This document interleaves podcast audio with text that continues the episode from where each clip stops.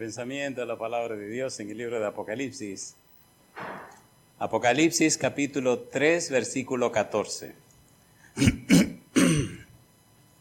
Apocalipsis capítulo 3, versículo 14, dice la palabra de Dios.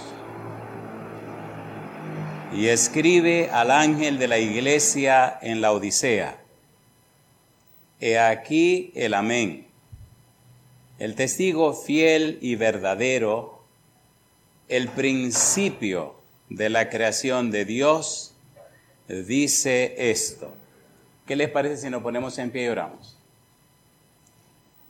Querido Padre Celestial, le damos gracias por estar con nosotros en este lugar. Gracias por la compañía de los ángeles. Gracias por la presencia, la bendición y la dirección del Espíritu Santo. Gracias Dios por darnos a Cristo Jesús. Gracias por la bendita esperanza de verle muy pronto en las nubes de los cielos. Gracias porque ha preparado un lugar para cada uno de nosotros en su casa, en su patria, en la Canaán celestial. Gracias por hacer posible que seamos colaboradores suyos en el programa de salvación para las almas. Gracias por esta reunión. Eh, gracias por los amigos y amigas presentes, los hermanos y hermanas que nos acompañan. Y gracias, Padre querido, por todos aquellos y aquellas que nos siguen en cualquier lugar del mundo. Y ahora, querido Dios, le rogamos que el Espíritu Santo nos traiga palabra de vida para la vida eterna. Que no sean palabras de hombre, pero que recibamos la palabra de Jehová que vive y permanece para siempre. Señor, prepárenos para estar en el Espíritu y comprender, conocer, comprender y entender las cosas espirituales. Se lo rogamos en el nombre de Jesús. Amén, Señor. Amén. Estamos trabajando con la serie El Espíritu Santo en el tiempo del fin. y hoy tenemos que tocar el tema Jesús, testigo fiel. ¿Cuál es el título? Jesús, testigo fiel. En el capítulo 3, versículo 14 del libro de Apocalipsis, el Señor Jesús se introduce a la iglesia de la Odisea. En el tema anterior hablamos de la Odisea, una carta de amor. Cuando usted lee con cuidado el mensaje del Señor Jesús a la Odisea, cuando lee con cuidado lo que el Espíritu Santo le dice a la Odisea, descubre algunas cosas interesantes. Por ejemplo, descubre que la carta se escribe con todo el amor de un esposo que está dispuesto y estuvo dispuesto e hizo, dio su vida por amor a su amada. La Odisea es muy amada por el Señor Jesús. Y ese amor no correspondido y ese amor con una situación incómoda y difícil lleva a Jesús a dar un mensaje de amor, pero con firmeza y rectitud. Lleva a Jesús a mostrar sus perfiles, el testigo fiel y verdadero, el amén, el principio de la creación de Dios el todopoderoso Dios que tiene un trono en el cielo, presenta sus características, presenta sus atributos, presenta lo que Él es y lo que Él tiene como una prueba de que puede suplir las necesidades de su amada.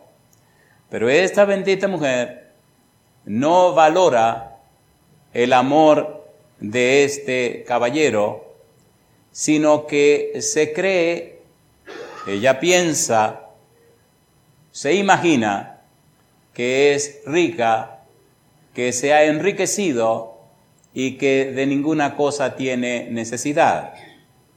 Esta actitud con C y esta aptitud con P lleva a este amante caballero a poner las cosas sobre la mesa y le dice a esta pobre mujer, mira mi negra, tú no sabes que eres una desventurada, miserable, pobre, ciega y desnuda. Y entonces cuando usted estudia la carta, descubre algunos puntos que llaman la atención por la profundidad de los mismos. Y comenzando con los perfiles o características del esposo, de este caballero, de este hombre enamorado, usted entonces entra en otra dimensión. Y al entrar en dimensión espiritual, usted se da cuenta hasta dónde está Dios dispuesto a llegar por amor a su iglesia. Es bueno resaltar la idea o el punto de que la Odisea es el fin de la escalera, que después de la Odisea no hay más tiempos proféticos, no hay más periodos históricos, es el cierre.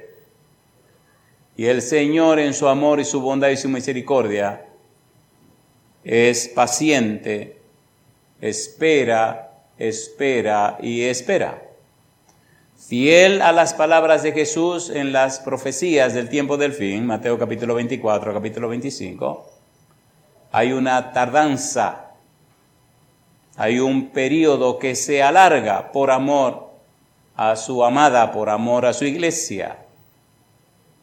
Él está anhelante de llevarla a su casa en la patria celestial, pero la pobre mujer está muy distraída con las baratijas de un mundo condenado, sentenciado, un mundo acabado, los brillos de este mundo, las glorias de este mundo, los papeles de este mundo la tienen entretenida y eso alarga el tiempo y el encuentro que el Señor quiere tener con su amada. En el capítulo 3, versículo 14 del libro de Apocalipsis, cuando se introduce el mensaje a la Odisea, vemos que el primer título que Jesús adopta es el amén. No lo vamos a repetir porque fue el tema anterior. Pero ahora es hermoso profundizar en el estudio de la frase el testigo fiel y verdadero. ¿Cómo es que Jesús es testigo fiel y verdadero?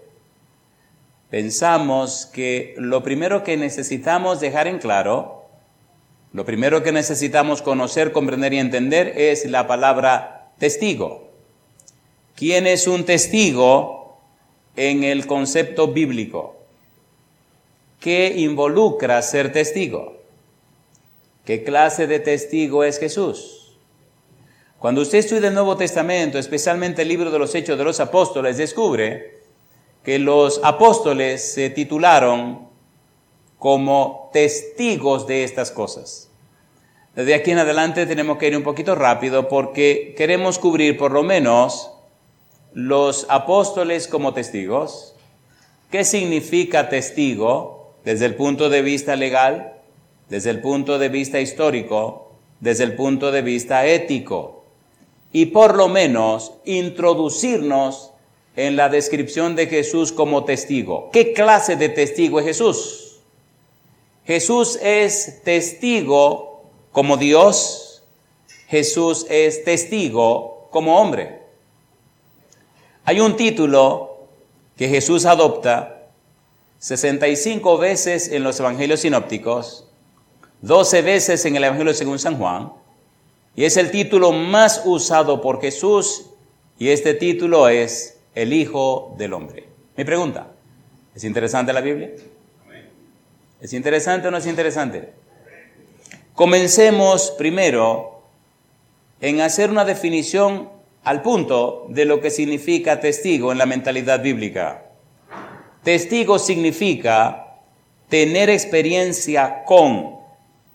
Significa también haber participado de. Martus es la raíz de la palabra mártir, de la palabra mártires. Los mártires eran testigos, testigos como Esteban, Y si usted mira la vida de los apóstoles, exceptuando al amigo Judas Iscariote, todos los demás, sacando Juan el discípulo amado, murieron como mártires, testigos. Pero cuando usted mira con cuidado la despedida de Jesús, Hechos capítulo 1, versículo 8, el Señor Jesús les dijo, quédense aquí en Jerusalén hasta que ustedes sean investidos con poder de lo alto. Y entonces le explicó la razón. ¿Cuál era la razón? Versículo 8. Pero recibiréis poder cuando haya venido sobre vosotros el Espíritu Santo. ¿Y qué dice ahora? Y me seréis testigos en Jerusalén, en toda Judea, en Samaria y hasta dónde? Y hasta lo último de la tierra testigos. Ustedes contarán las experiencias que tuvieron conmigo. Ustedes demostrarán a la gente que han participado con mi vida. Yo digo, alabado sea el nombre de Dios. Una pregunta. ¿Es lo mismo contar lo que te dijeron que contar lo que tú viviste? ¿A ver lo mismo? No. oiga, qué interesante. Qué interesante. Llegamos a esa parcela. Resulta que la puerta estaba cerrada. Al muchacho se le había olvidado la llave. Y mientras uno del grupo cruzó los alambres, el muchacho y yo nos quedamos del otro lado. De repente aparece en el escenario un toro negro no tengo problema con el color de los toros, ¿eh? pero este era negro. Joven, con todos los bríos que tienen los toros jóvenes que son conocidos como novillos. Esa parcela tiene una particularidad y es que tiene una pendiente. Para ir a esa parcela usted tiene que bajar una cuesta, aquí está la puerta, entonces usted entra. Madre mía. Pregúnteme quién está delante de la puerta. Delante de la puerta estoy yo. Gracias. Delante de la puerta está su servidor y hacia al lado está el muchacho que, eh, que es el jefe, el, que, el jefe mío, jefe de todo el mundo, porque él es el que trabaja esa cuestión. El novillo mira, mira al muchacho y me mira a mí. Y parece que dijo con el negro este que voy. Cosa linda, mamacita linda, compadre. Y comienza a correr para donde yo estoy. Y yo digo, ¿y qué le pasa a este animal? Cosa más linda, mamá. ¿A usted alguna vez le ha caído un toro detrás? ¿Es verdad que eso es maravilloso? Amigo mío, de este lado hay una pared de alambre. De este lado hay otra pared de alambre, porque es el camino y detrás hay una puerta de alambre. El muchacho que está aquí empieza a hacer musaraña a ver si espanta al toro, o al buey, perdón, al toro, porque no era buey, era un toro, un novillo. Y yo empiezo a hacer la musaraña que le está haciendo también, empiezo yo a reírme de mí mismo, de que haciéndole musaraña al toro. Cosa linda. Y el animal nada más me mira a mí como que dice, es con el negro este que yo quiero. Y yo, está bien. Cosa linda. Oiga, y el animal se encariñó tanto conmigo, parece que quería que le predicara, le diera un estudio bíblico, que se me paró a menos de metro y medio. Y cuando yo este animal así mirándome con todo cacho así jovencito, y me mira de frente, y yo lo miro, y veo que el muchacho mira al toro y me mira a mí, y empieza el tipo a cambiar de color, digo, esto se está poniendo peligroso. ¿Para dónde corro? Para acá la alambrada, para acá la alambrada, para atrás la puerta de alambre y para adelante el toro que me está mirando. Y me, yo hago toda la musaraña que el tipo dice, ¿qué musaraña? ¿qué, ¿Qué musaraña es lo que yo estoy haciendo? Y me mira el toro y yo lo miro también. Digo, ¿qué le digo yo al toro? Me imagino que este tipo no sabe hablar español. Y me mira el animal así. Cuando yo veo que este animal me mira fijo y hace así las dos patas adelante, la levanta al mismo tiempo y hace di que ¡pum! Digo, esto se va a poner bueno. Y abaja la cabeza y enfile todo cacho para adelante. Mañana le termino la historia. Sí, porque ahora no, ya usted está picado, así que manténgase ahí que después le termino la historia, posiblemente mañana. En el libro de Apocalipsis, en el capítulo 3, versículo 14, yo miré al toro y dije, Señor, qué extraña manera de terminar este asunto, de terminar en una finca, en una parcela, acabado por un toro. ¿Qué predicador, qué predicador es este? Que lo acaban en una finca. Y cuando ya yo vi que el animal se preparó, yo también me preparé. Digo, no lo pagará por los por los cachos, porque quién soy yo para que por los cachos, no soy ningún cowboy ni esa mojiganga, ni soy un torero de que pasarle, ole. Digo, lo único que yo puedo es recibirlo de frente. Y cuando el animal hizo así, digo, vámonos. Y digo, para que, para que tenga una mira bien clara, abrí los brazos, el muchacho que está aquí se asustó, se espantó, y entonces toda mi vida me pasa lo mismo. Cuando estoy en un peligro más grande se me ocurre con reírme. Explíqueme esa mujer. Toda la vida ha sido así. Cuando yo veo la muerte, y ya ha sido muchas veces, cuando veo que ya me voy a morir, me río. Y yo digo, pero, ¿qué, para, ¿qué, ¿qué, gano yo digo muriéndome? ¿Quién gana nada muriéndome yo? Porque ¿qué, ¿qué, le importa un negro como yo? Compadre, cuando hago así, que el toro me mira y yo lo miro, y ya él viene para encima, abro la mano así y me dejo caer para atrás, encima de la alambrada, la puerta de alambre. Usted se puede imaginar que cuando el toro me dé en el pecho, me va a pegar con el alambre y aquello va a ser un desastre. Cosa linda, mamacita linda, caramba. Algunos dicen algunas cosas. Pregúnteme qué pasó. Lo primero que usted sabe que no pasó fue que el toro no me mató. Imagino que usted está consciente de eso, ¿no? Oiga, cuando hice así que me fui para atrás y me tiré encima de la alambrada, algo pasó en ese momento. Y el toro se asustó, se espantó. La alambrada que hay hacia la izquierda, que es parte de la parcela, son alambres nuevos.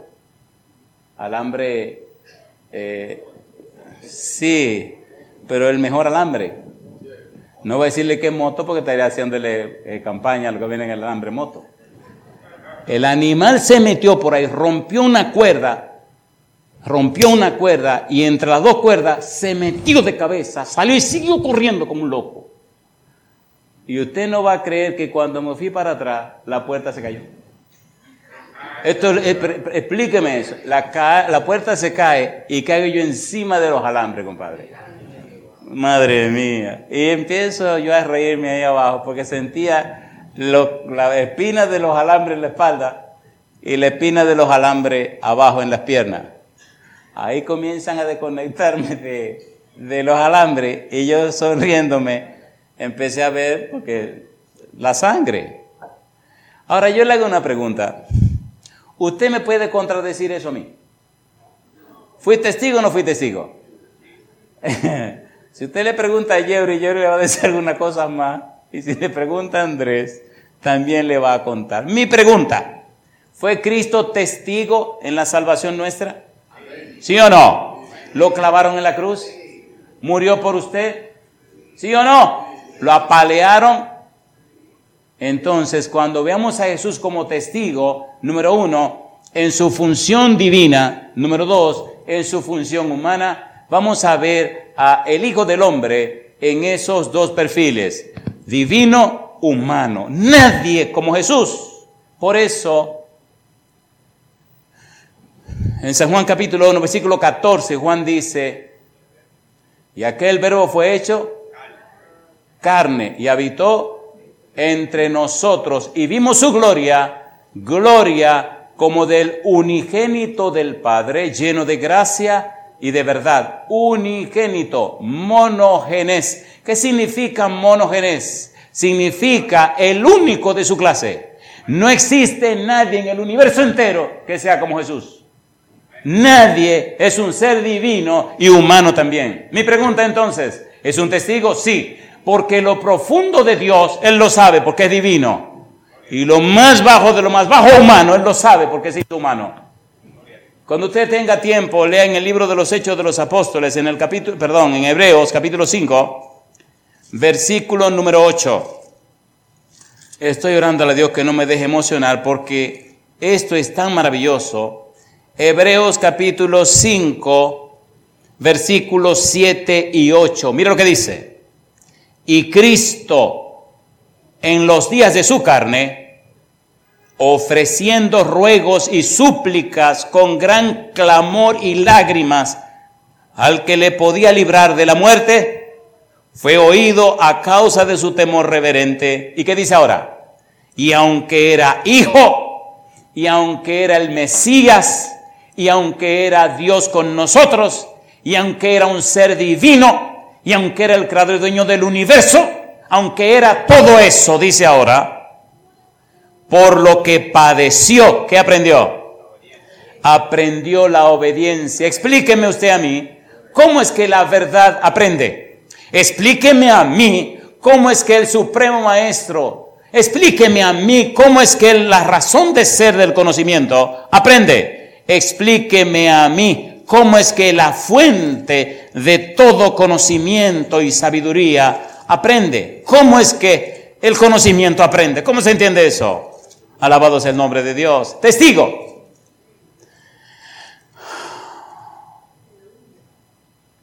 Dice Pablo en el libro de Colosenses capítulo número 2, porque quiero que sepáis cuán grande lucha sostengo por vosotros. Y qué cosa linda dice, y por los que están en la Odisea y por todos los que nunca han visto mi rostro, para que sean consolados sus corazones, unidos en amor, hasta alcanzar todas las riquezas de pleno entendimiento, a fin de conocer el misterio de Dios el Padre y de Cristo. Y mira lo que dice ahora. En quien están escondidos, ¿qué dice? todos los tesoros de la sabiduría y del conocimiento. ¿Cómo es que la fuente del conocimiento tiene que aprender? ¿Cómo es que el que todo lo sabe tiene que aprender?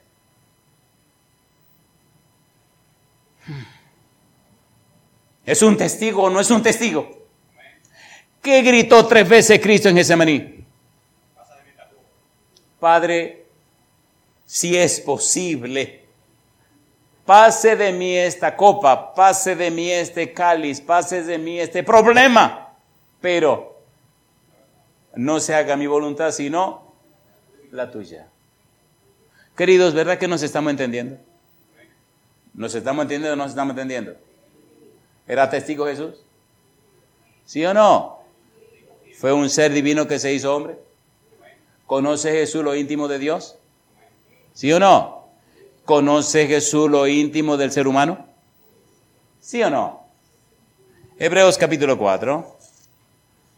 Hebreos capítulo 4. Esto es tan hermoso y tan profundo que quiero hacer una buena introducción para que entendamos hacia dónde vamos. Hebreos capítulo número 4. Versículo 14 y 15. ¿Qué dice el versículo 14? Por tanto, teniendo un gran sumo sacerdote que traspasó los cielos, Jesús, el Hijo de Dios, retengamos nuestra profesión porque, ¿qué dice ahora? No tenemos un sumo sacerdote que no pueda compadecerse de nuestras debilidades, sino uno que fue tentado en todo, según nuestra semejanza, pero alabado sea el nombre de Dios. Mi pregunta, ¿es testigo Jesús? Sí. ¿Es un buen testigo Jesús? Sí, como nadie como nadie, como nadie. Por eso no hay nadie como Él.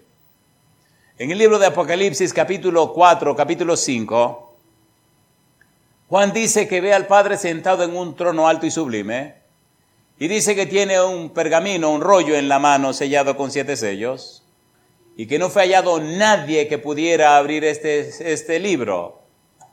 Y entonces Juan se entristeció, pero apareció el Cordero, bendito sea el nombre de Dios, que ha vencido para poder abrir los sellos. ¿Quién es ese Cordero? Cristo Jesús. Amigos, amigas, hermanos, hermanas, ¿es hermosa la Biblia o no es hermosa? A ver, ¿es hermosa o no es hermosa? Dice Apocalipsis capítulo 5, versículo 5. Y uno de los ancianos me dijo, no llores.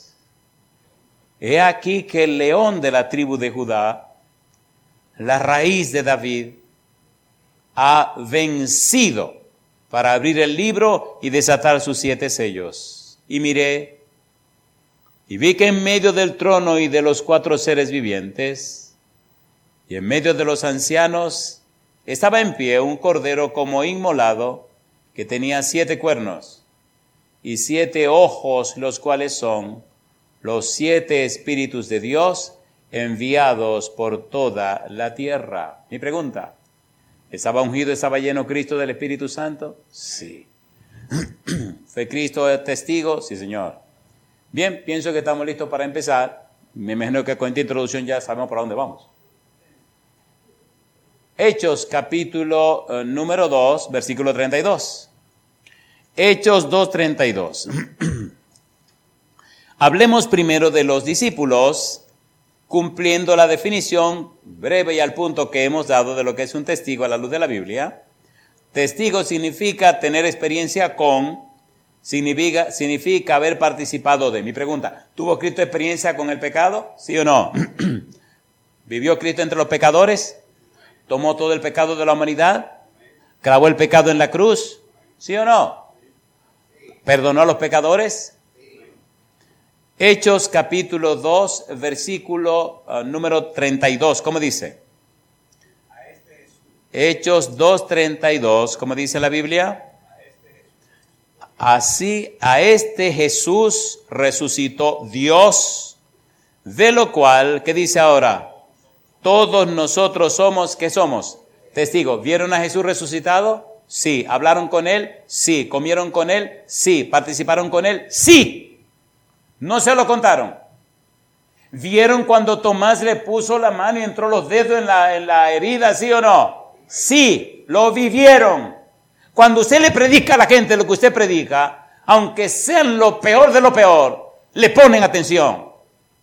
Usted no le está contando el cuento que le contó el que cuenta los cuentos.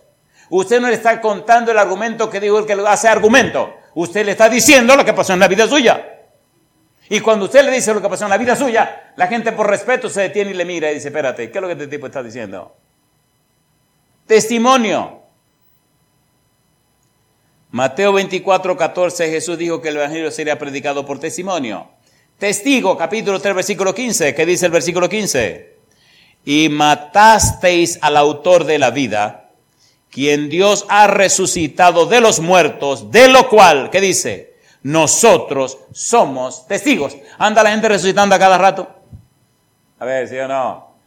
Oye, ¿sabe qué? Que vi a fulano que resucitó. Ah, no me digas, sí, yo llevé a fulano y a fulana que resucitaron también. ¿Eso así habla la gente de la resurrección?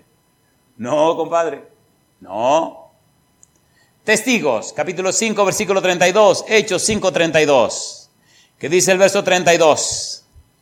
Y nosotros somos testigos suyos de estas cosas, y también el Espíritu Santo, el cual ha dado Dios a los que le obedecen. Mi pregunta, ¿caminaron, vivieron, predicaron, viajaron los discípulos con Jesús? Sí. ¿Vieron cómo lo mataron? Sí. ¿Vieron dónde lo sepultaron? Sí. ¿Vieron después cuando resucitaron, se resucitó a Jesús? Sí. ¿Hablaron con él? Sí. ¿Comieron con él? Sí. ¿Participaron con él? Sí, Señor. ¿Lo tocaron? Sí, Señor. Testigos. Cuando usted vive una experiencia no se la puede encontrar, ni se la pueden contradecir. Con mis manos yo levanté de la calle a esa muchacha jovencita, 14 años, que se desangraba. Y cuando la levanté del pavimento para que los vehículos no la aplastaran, me la eché encima y asimismo se llenó todo el traje, toda la ropa se llenó de sangre. Y la puse en un lado. Y cuando la gente llegó y me vio bañado en sangre, pensaron que yo también estaba muriendo. Testigo. Y cuando llegué al cuartel, bañado en sangre, y me paro delante del policía que estaba de turno, con mi calma de toda la vida. Cuando aquel policía me ve bañado en sangre, estilando sangre, oiga, ¿usted se ha dado cuenta que la sangre humana huele raro? ¿Se da cuenta o no se da cuenta? Y cuando yo me paro el tipo sale y me ve ahí afuera, no quise entrar para no llenarle de sangre el asunto. Me, cosa linda, él me ve tan tranquilo y me mira y me mira así, cosa linda, le, le, dice, eh, diga, digo, mire, por favor, llame una ambulancia porque allí delante en la curva, sí, hubo un accidente y hay una mojiganga, una pobre persona cayó al pavimento se está desangrando y yo tuve que, tuve que quitarla de la vía para que los carros no la aplastaran porque tengo una curva. Y la puse a un lado, pero hay que llamar a una ambulancia porque hay dos más que también están ahí que quién sabe lo que le haya pasado. No salido. Y él me mira y ve toda la sangre y ve todo salido. Y entra y empieza a llamar, llamó a Barahona, llamó a tantos sitios, pero ¿qué es lo que se está haciendo, pobrecito? Y voy y le digo, oye, ¿a dónde usted está llamando? es aquí que tiene que llamar a tal sitio. Mire, señor, me dice, por favor, vaya, mira, una llave. Lávese un poco esas cosas porque yo no sé ni lo que estoy haciendo. Usted sabe que usted está tirando de sangre, sangre humana. Le digo, sí. Pues vaya, lávese allí, por favor. Y allí fui y me lavé. Ahora déjame hacer una pregunta. ¿Lo viví o no lo viví? ¿Lo viví o no lo viví? Usted no me puede contradecir eso. ¿Sabe lo que es quitarse el traje, el saco, ponerlo, tirarlo por ahí, la corbata, ponerla por ahí y agarrar agua y empezar a lavarse para que aquel amigo de esa sangre y sangre y sangre y sangre? Ver el carro donde voy con mi familia, cómo ese vehículo que da tanta vuelta en el aire, en el aire, vuelta y vuelta y vuelta, viene de arriba y le cae encima al vehículo que voy con mi familia. ¿Cómo rompe el cristal de atrás? ¿Cómo arranca la parte de atrás del carro? ¿Y cómo no le pasa nada al carro alrededor? Y a menos de un pie, la cabeza de dos de mis hijos, bendito sea Dios. A menos de un pie, como esas llantas de un vehículo grande, unas llantas grandes, como un remolino, se comieron la parte de atrás del carro. Un pie más y le desbarata, le destruye la cabeza a los dos niñitos que estaban durmiendo ahí atrás. ¿Lo viví o no lo viví? A ver, ¿sí o no? ¿Cómo me dice también que no, si yo lo viví? Y ver ahora esos dos niñitos, un varoncito y una hembrita, verlo ahora delgadito, flaquito y grandecito, ¿me entiendes? De, de virucho, Josalita, babá. Si usted no está viviendo su experiencia cristiana, Perdóneme, perdóneme. Un cristianismo que usted está viviendo, un cristianismo ridículo. Ridículo. Pero por favor, ¿cómo es posible? Creer en un Dios todopoderoso y tu vida es común y corriente. Explíqueme eso. ¿Cómo es posible eso? Eso es una falta de respeto. Pienso que hasta los ángeles se molestan cuando usted dice, ah, mire, mire, por favor, testigo, nosotros lo vimos, nosotros estuvimos con él, dicen los apóstoles, capítulo 10, versículo 39. ¿Qué dice el capítulo 10, versículo 39? ¿Qué dice? Hechos 10, 39. Y nosotros somos testigos de todas las cosas que Jesús hizo en la tierra de Judea y en Jerusalén, a quien mataron colgándole en un madero a este levantó Dios al tercer día e hizo que se manifestase no a todo el pueblo, sino a los testigos que Dios había ordenado de antemano. ¿A quienes dice? A nosotros que comimos y bebimos con Él después que resucitó de los muertos. Yo digo, alabados el nombre de Dios. ¿Se entiende o no se entiende? ¿Se entiende o no se entiende? Cuando usted se para a predicarle a la gente lo que usted ha vivido, lo que usted ha experimentado, lo que ha pasado en la vida suya con relación a Jesús, puede ser el ateo más ateo, el incrédulo más incrédulo. Y hace así, y cuando usted ve que esa gente tan incrédula, tan atea y a veces alguno tan diabólico, hacen aquí y se agarran la barbilla y lo miran así, usted nada más tiene que decir, le está penetrando la palabra. Le está llegando porque no lo pueden contradecir. en mi caminar por el mundo de Dios, he tenido muchas experiencias hermosas con personas que por circunstancias de la vida?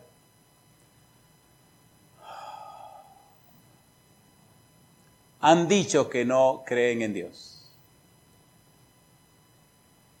Pero cuando vienen y oyen la palabra de Dios, y cuando escuchan los testimonios, es hermoso ver cómo sacan sus pañuelos, se secan las lágrimas. y después vienen con las preguntas. Bueno, el jefe mío me dijo que yo puedo hacer esto, puedo detenerme, abrir la botella de agua, perdón, no tengo agua para ustedes, pero para mí sí.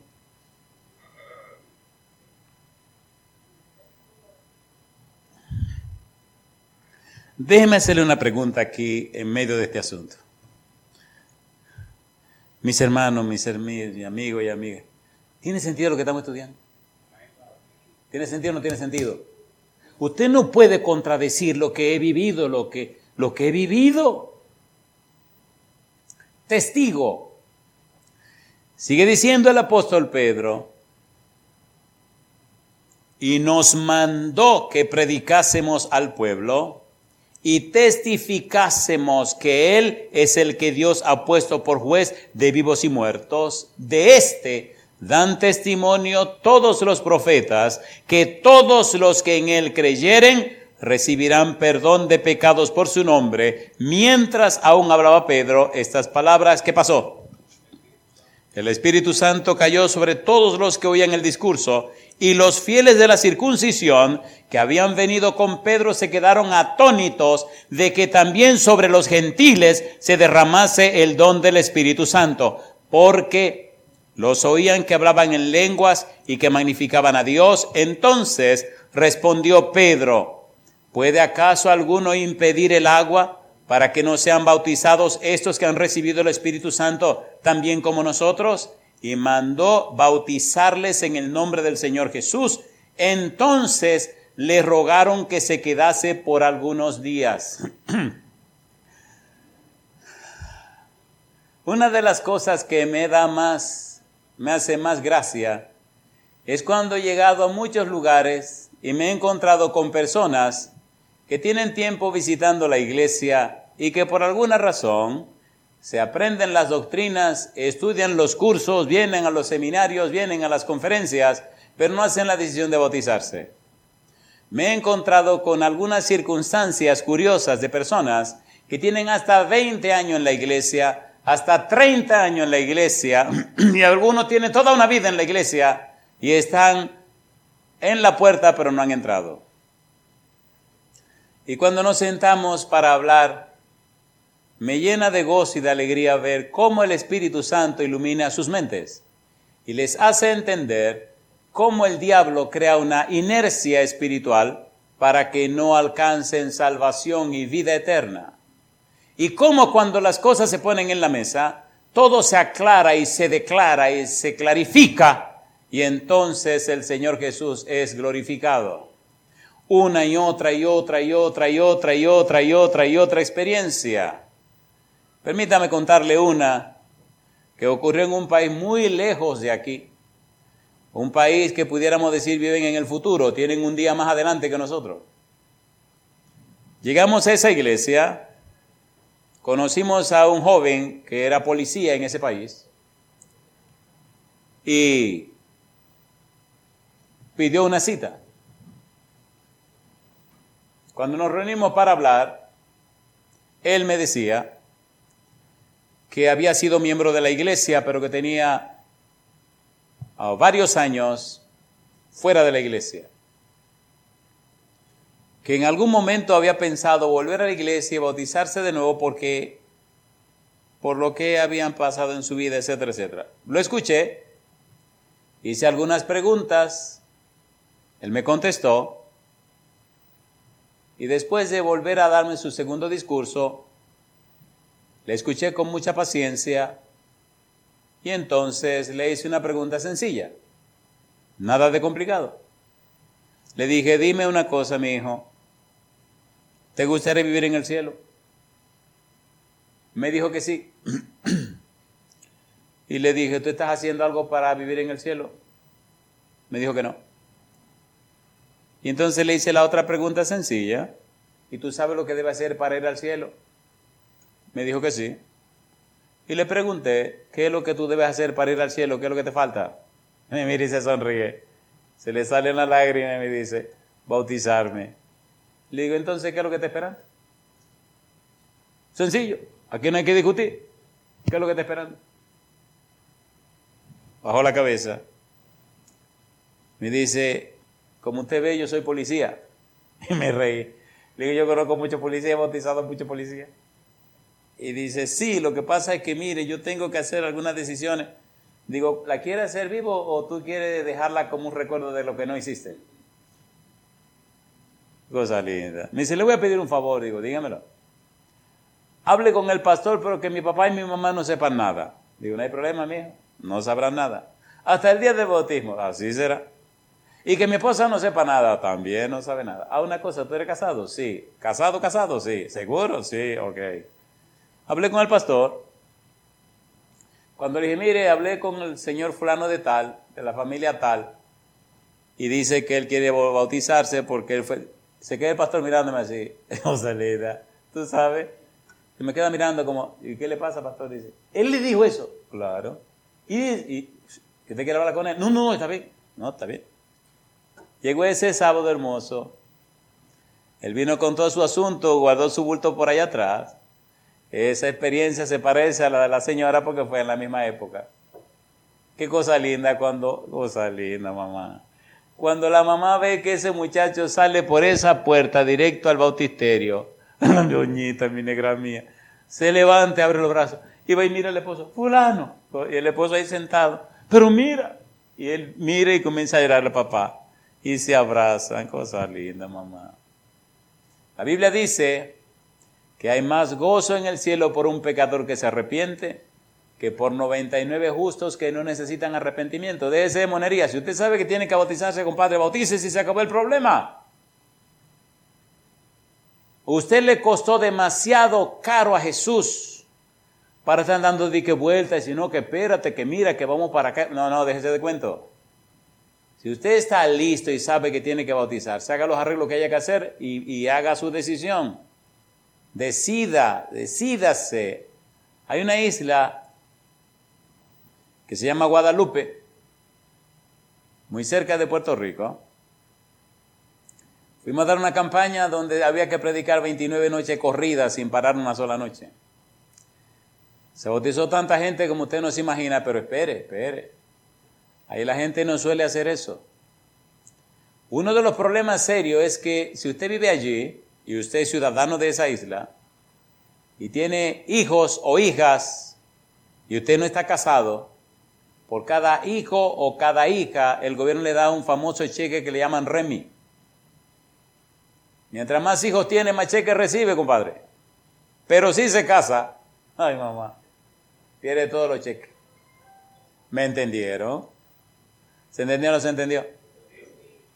Una parejita que recibía sus cheques tenían que tomar una decisión. O se bautizaban y alcanzaban la salvación en la vida eterna, o no se bautizaban y siguen recibiendo, ¿qué cosa? El cheque. Gloria a Dios. Tomar una decisión de bautizarse. Pero el enemigo que es el diablo, cuando fueron a la oficialía a resolver el asunto de los papeles para bautizarse, para casarse y bautizarse, entonces le dijeron un, un dictamen que había, una ley.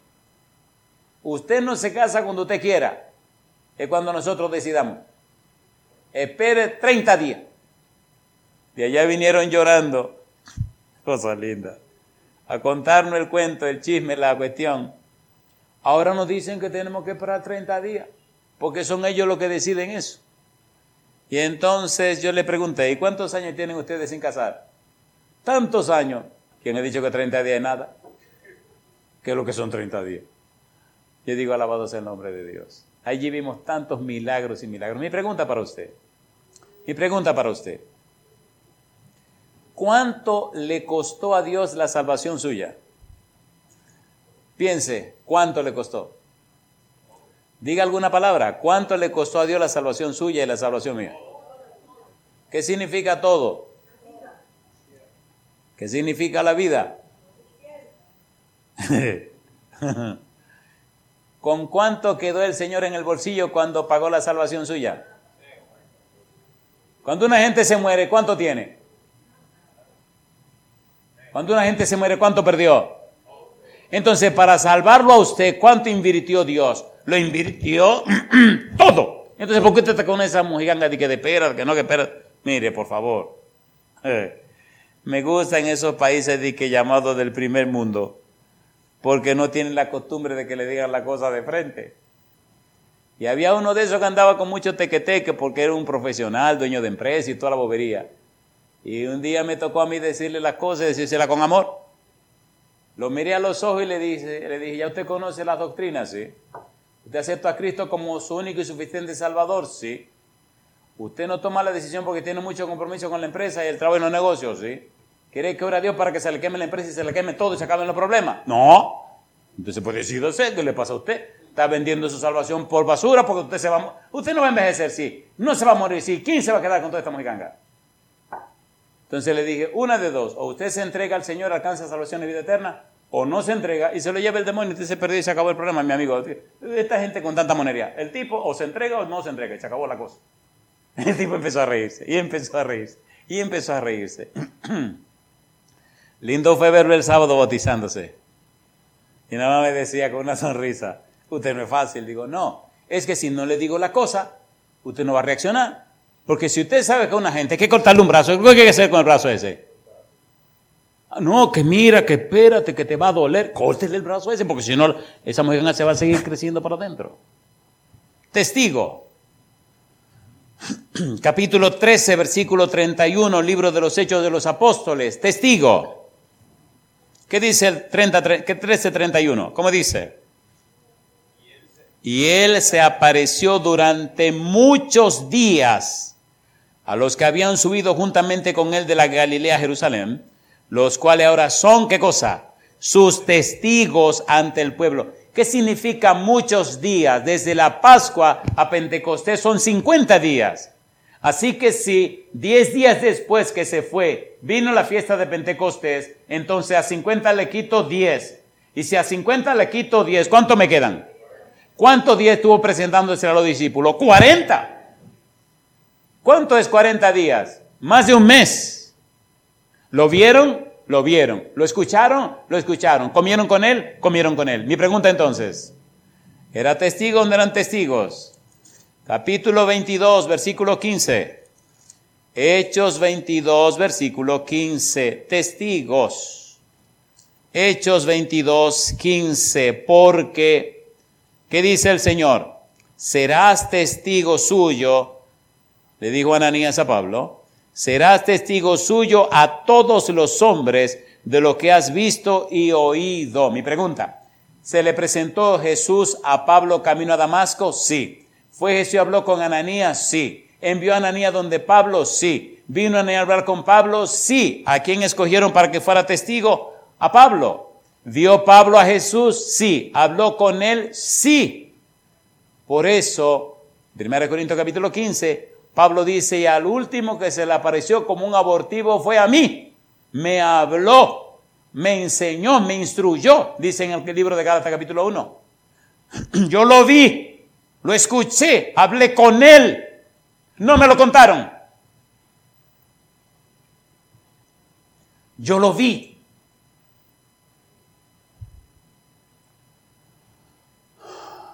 Versículo 19 yo dije, Señor, ellos saben que yo encarcelaba y azotaba en todas las sinagogas a los que creían en ti.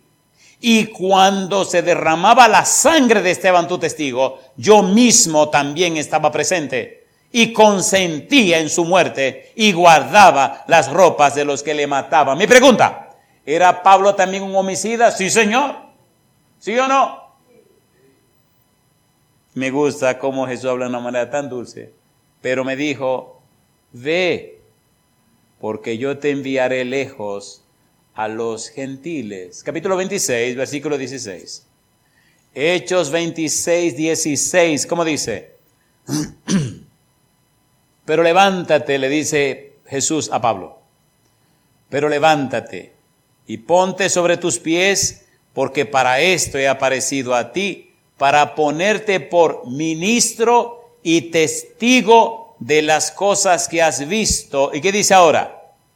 Y de aquellas en que me apareceré a ti, librándote de tu pueblo y de los gentiles a quienes ahora te envío. Una pregunta para usted, mi amigo, mi amiga, mi hermano, mi hermana. Una pregunta para usted. Oiga, ¿le gustaría ser un testigo de Dios? ¿Le gustaría o no le gustaría? Póngase en pie si a usted le gustaría ser un testigo o una testigo de Dios. Póngase en pie. Lo más hermoso cuando usted es testigo o una testigo de Dios es que cuando usted llega a los lugares no está solo ni sola. Los ángeles vienen con usted. Y el Espíritu Santo le guía a usted. Mi pregunta, tengo un amigo aquí en Tampa, Florida, que vive una vida peligrosa, este, a ver cómo digo esto con cuidado. Este, bueno, él vivió por algún tiempo en el barrio de los delincuentes. ¿Sonó bien? ¿Sonó bien así? Muy bien.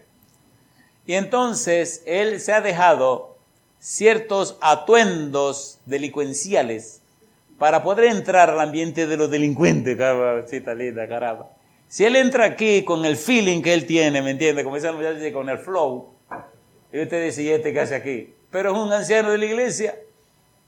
Y él dice, yo mantengo mi estilo porque así llego más fácil a mi gente. Y cada año son muchos los que se entregan a Jesús, porque con ese feeling lo dejan entrar y entonces le presenta a Cristo Jesús. Ahora mi pregunta para usted, mi amigo, mi amiga, mi hermano, mi hermana, sinceramente, ¿le gustaría ser el testigo de Dios? ¿El mensajero de Dios? ¿La mensajera de Dios? ¿Le gustaría o no le gustaría? ¿Le gustaría en cualquier rincón de la tierra cuando usted llegue que los que están presentes sientan el peso de la presencia del Espíritu Santo en la vida suya? ¿Le gustaría o no le gustaría? ¿Usted está seguro? ¿No se avergonzará usted de eso? ¿No se avergonzará? A ver, ¿se avergonzará o no se avergonzará? El mundo lo han combinado de que de primer mundo, segundo mundo, tercer mundo, tanta bobería, ¿eh? Que el mundo tal, que el mundo cual, que el mundo cual. Una cosa le doy gracias a Dios que donde quiera que usted llega es testigo del Señor. Yo esta noche me siento como un poco caliente y me gustaría ser un poco más caliente. ¿Se atreve usted hoy a declararle a todo el mundo y a todo el universo que usted decidió hoy ser un testigo o una testigo de Dios? ¿Y no le avergonzará hablar en el nombre del Señor? ¿No se avergonzará usted de Dios? Jesús dijo, porque el que se avergonzare de mí y del Evangelio, yo me avergonzaré delante, yo me avergonzaré de él delante de mi Padre que está en los cielos. Aquí viene el desafío. Esa cámara que está aquí y aquella que está allá son unas camaritas chismosas. ¿Por qué es que la gente ve todo lo que hay de este lado de la cámara? Algunos sabiamente se quedan detrás. Una vez estaba en un país muy lejos de aquí y había un personaje que venía todas las noches y se sentaba detrás de una columna, asegurándose que la cámara no lo atrapara. Y no, no se dejó atrapar por la cámara. Pero un día hicimos un llamado y me asusté porque el primero que pasó al frente fue ese caballero. Este, le invito, si usted toma una decisión firme y fuerte de ser un testigo, mensajero, mensajera de Dios y del cielo, donde sea, que se atreva a pasar al frente y se para aquí al lado mío para que la cámara lo vea. Y allá el ángel lleve el informe y le diga, mire, ¿cómo dice el Señor cosa linda? Me imagino yo que a papá Dios se le ponen los cachetitos rosaditos cuando ve que personas que no tienen nada que ver con evangelio, ni con iglesia, ni con nada, deciden públicamente, pues yo sí decido que Dios me guíe y me dirija para ser su representante, su testigo, su mensajero. Venga, yo lo quiero aquí arriba conmigo, que la cámara lo puedan ver, porque si no lo pueden ver no tiene ninguna gracia. Así hicimos una vez en Houston, y había una familia en una ciudad de Argentina, y allá estaba la señora con los hijos viendo, y cuando el, esposo pasó al frente, aquellos se espantaron. Adelante, atrévase. Hoy día ese Señor, Dios lo bendiga, está en los caminos del Señor. Atrévase, venga aquí arriba con nosotros y muéstrele al universo, al mundo, a todo el mundo, que usted a partir de hoy quiere ser ese representante. Segunda de Corintios capítulo 5, versículo 20, dice el apóstol Pablo que nosotros somos embajadores en nombre de Cristo. Cuando usted es un embajador en nombre de Cristo, hay legiones de ángeles poderosos que le acompañan, le cuidan y le protegen. Hay jerarquías angélicas a su disposición. Y el Santo Espíritu llena su vida, guía sus pensamientos, palabras y acciones y guía sus pasos. Hoy, mi amigo, mi amiga, mi hermano, mi hermana, te invito para que, donde quiera que estés, levantes tus manos con nosotros y de esa manera te pones al servicio de Dios Todopoderoso. Si por ventura estás en el valle de la decisión, habla con tu pastor, con tu anciano, y dile que tú quieres ser bautizado para tener tu nombre en el libro de la vida. Si no eres miembro de la iglesia y estás preparándote, acércate a un oficial de la iglesia para que hagan los arreglos necesarios, te preparen como manda Dios y entonces, a través del santo bautismo, tu nombre sea registrado en el libro de la vida, tenga derecho de ser un testigo, un embajador, un representante, una persona que en esta tierra anuncie el Evangelio de la salvación. Les invito a levantar su mano derecha conmigo para que hagamos esta oración. Querido Padre Celestial, levantamos la mano dándole a usted todo el derecho legal espiritual para que su Espíritu Santo repose sobre nosotros.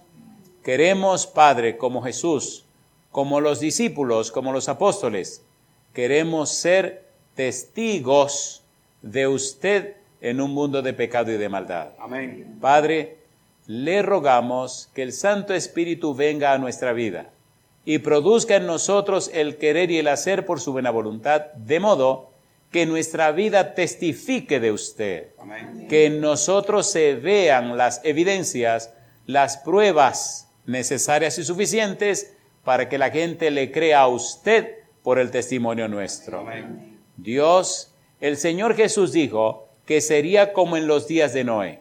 Convierta a cada uno de nosotros, cada familia, cada hogar, en una familia de Noé en el tiempo presente.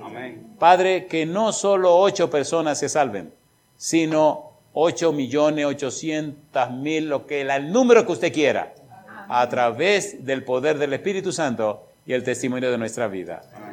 Aceptamos el desafío, no le prometemos nada, pero le damos todo el derecho para que haga en nosotros y produzca el querer como el hacer por su buena voluntad.